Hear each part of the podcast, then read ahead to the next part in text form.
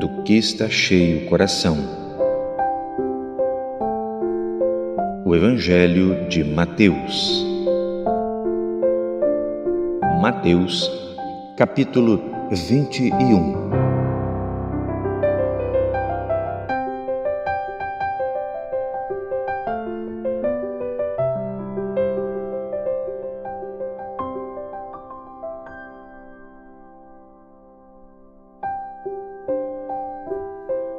Olá, estamos enchendo o coração com a palavra.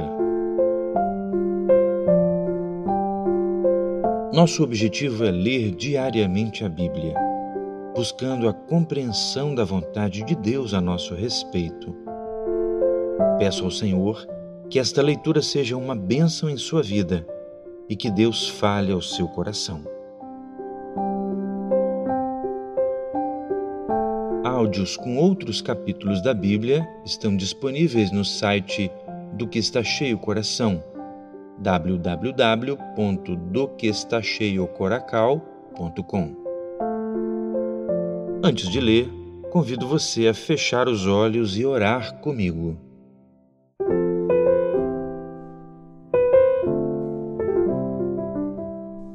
Senhor Deus, nos achegamos a Ti para ler a palavra do Senhor nessa hora. E lembramos do sacrifício do Senhor Jesus e pedimos que, pelo sangue derramado por Ele na cruz, os nossos pecados sejam perdoados, sejamos aceitos diante de Ti e o nosso coração preparado para ouvir a Tua voz. Fala conosco, Senhor. Viemos em busca da bênção do Senhor que nos enriquece. Nós pedimos assim pela fé a Tua bênção em nome de Jesus. Amém. Muito bem, vamos ler o capítulo 21 de Mateus. E quando se aproximaram de Jerusalém e chegaram a Betfagé, ao Monte das Oliveiras, enviou então Jesus dois discípulos, dizendo-lhes: Ide à aldeia que está defronte de vós, e logo encontrareis uma jumenta presa e um jumentinho com ela. Desprendei-a e trazei-mos. E se alguém vos disser alguma coisa, direis que o Senhor precisa deles, e logo os enviará. Ora, tudo isso aconteceu para que se cumprisse o que foi dito pelo profeta que diz: Dizei à filha de Sião: Eis que o teu rei aí te vem, humilde e assentado sobre uma jumenta e sobre um jumentinho, filho de animal de carga. Indo os discípulos e fazendo como Jesus lhes ordenara, trouxeram a jumenta e o jumentinho, e sobre eles puseram as suas vestes e fizeram-no assentar em cima. E muitíssima gente estendia suas vestes pelo caminho, e outros cortavam ramos de árvores e os espalhavam pelo caminho. E as multidões, tanto as que iam adiante como as que o seguiam, clamavam, dizendo: Hosana ao filho de Davi! Bendito o que vem em nome do Senhor! Hosana nas alturas! E entrando ele em Jerusalém, toda a cidade se alvoroçou, dizendo: Quem é este? E a multidão dizia: Este é Jesus o profeta de Nazaré da Galileia. Um comentário aqui. Essa cena tem um apelo profético que pode ser percebido da seguinte maneira: Jesus está a caminho da Nova Jerusalém. Assim como naquele dia ele esteve a caminho da cidade velha de Jerusalém, Jesus também hoje está dando sequência a um projeto de Deus, pelo qual ele vai entrar na Cidade Santa, levando a toda a sua igreja com ele. Mas o texto mostra que muitos ficaram à beira do caminho. Alguns chegaram até mesmo a colocar as suas vestes ali no caminho para que ele passasse por cima delas, mas eles mesmos não estavam comprometidos em andar pelo caminho. Havia sim uma multidão que ia adiante de Jesus e uma multidão que vinha depois de Jesus. Assim também na história, muitos servos de Deus viveram antes de Jesus e entraram no céu pela graça de Jesus. E muitos estão indo depois de Jesus, que somos nós que vivemos hoje, que também entraremos na cidade eterna acompanhando, seguindo os passos de Jesus pelo caminho. E você, não fique na beira do caminho. Entre nesse caminho e siga a Jesus. Mova-se. Vamos prosseguir? No verso de número 12. E entrou Jesus no templo de Deus e expulsou todos os que vendiam e compravam no templo, e derribou as mesas dos cambistas e as cadeiras dos que vendiam pombas, e disse-lhes: Está escrito: A minha casa será chamada casa de oração, mas vós a tendes convertido em covil de ladrões. E foram ter com ele ao templo cegos e coxos, e curou-os. Um comentário aqui. Antes de Jesus operar curas de cegos e coxos no templo, ele precisou fazer uma faxina no local. Havia muitas coisas ali que descaracterizavam aquela casa como uma casa de oração. Havia desonestidade, havia troca de valores. Por isso é preciso que nós deixemos Jesus entrar no nosso coração se nós quisermos que os milagres aconteçam na nossa vida. Ele precisa entrar e tirar os cambistas, o que promove a troca dos valores celestiais por valores terrenos e passageiros.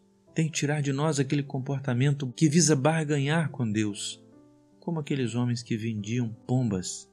A bênção de Deus não está à venda ou não pode ser barganhada com nenhum ato de justiça nosso.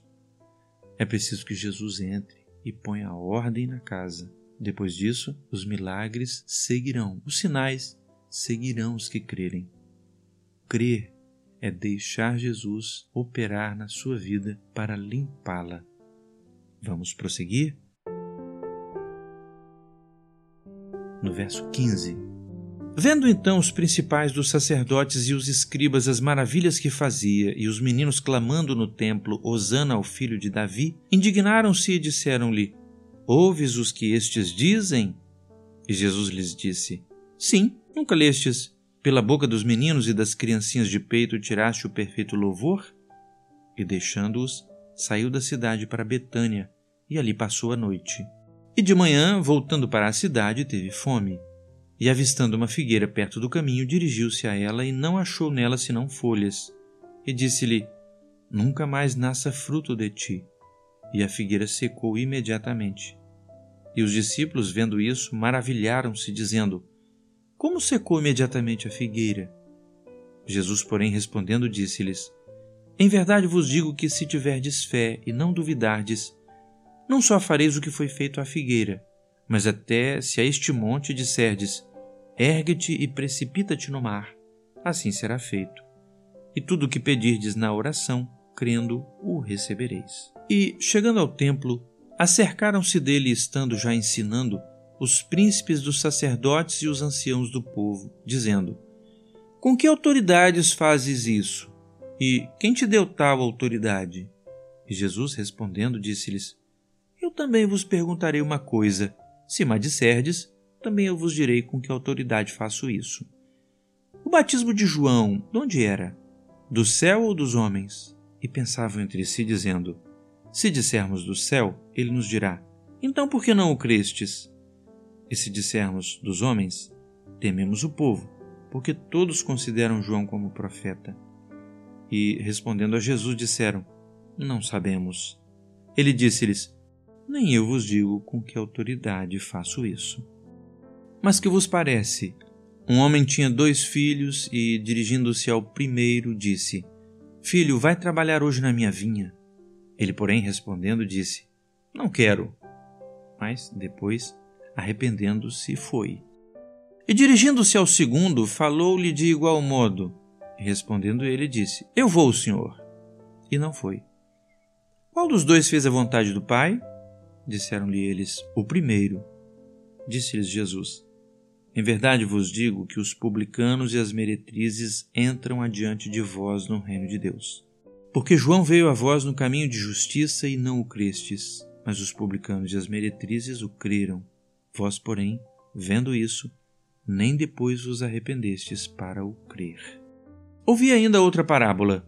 Houve um homem, pai de família, que plantou uma vinha e circundou-a de um valado e construiu nela um lagar e edificou uma torre e arrendou-a a uns lavradores e ausentou-se para longe. E chegando o tempo dos frutos, enviou seus servos aos lavradores para receber os seus frutos. E os lavradores, apoderando-se dos servos, feriram um, mataram outro e apedrejaram outro. Depois enviou outros servos, em maior número do que os primeiros, E eles fizeram-lhes o mesmo. E, por último, enviou-lhes seu filho, dizendo: Terão respeito a meu filho. Mas os lavradores, vendo o filho, disseram entre si: Este é o herdeiro. Vinde, matemo-lo e apoderemo-nos da sua herança. E, lançando mão dele, o arrastaram para fora da vinha e o mataram. Quando, pois, vier o senhor da vinha, que fará aqueles lavradores? Dizem-lhe eles: Dará afrontosa morte aos maus e arrendará a vinha a outros lavradores que, a seu tempo, lhe deem os frutos.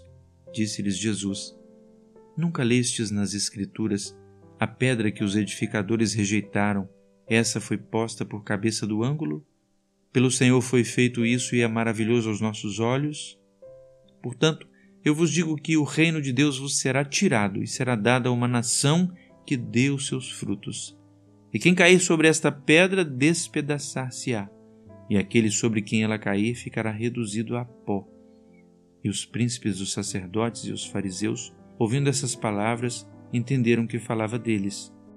E, pretendendo prendê-lo, recearam o povo, porquanto o tinham por profeta. Antes de encerrar o capítulo, quero deixar um comentário. Esses homens religiosos não conseguiram ou acharam preferível não prender Jesus depois daquilo que ele havia falado, receando o povo.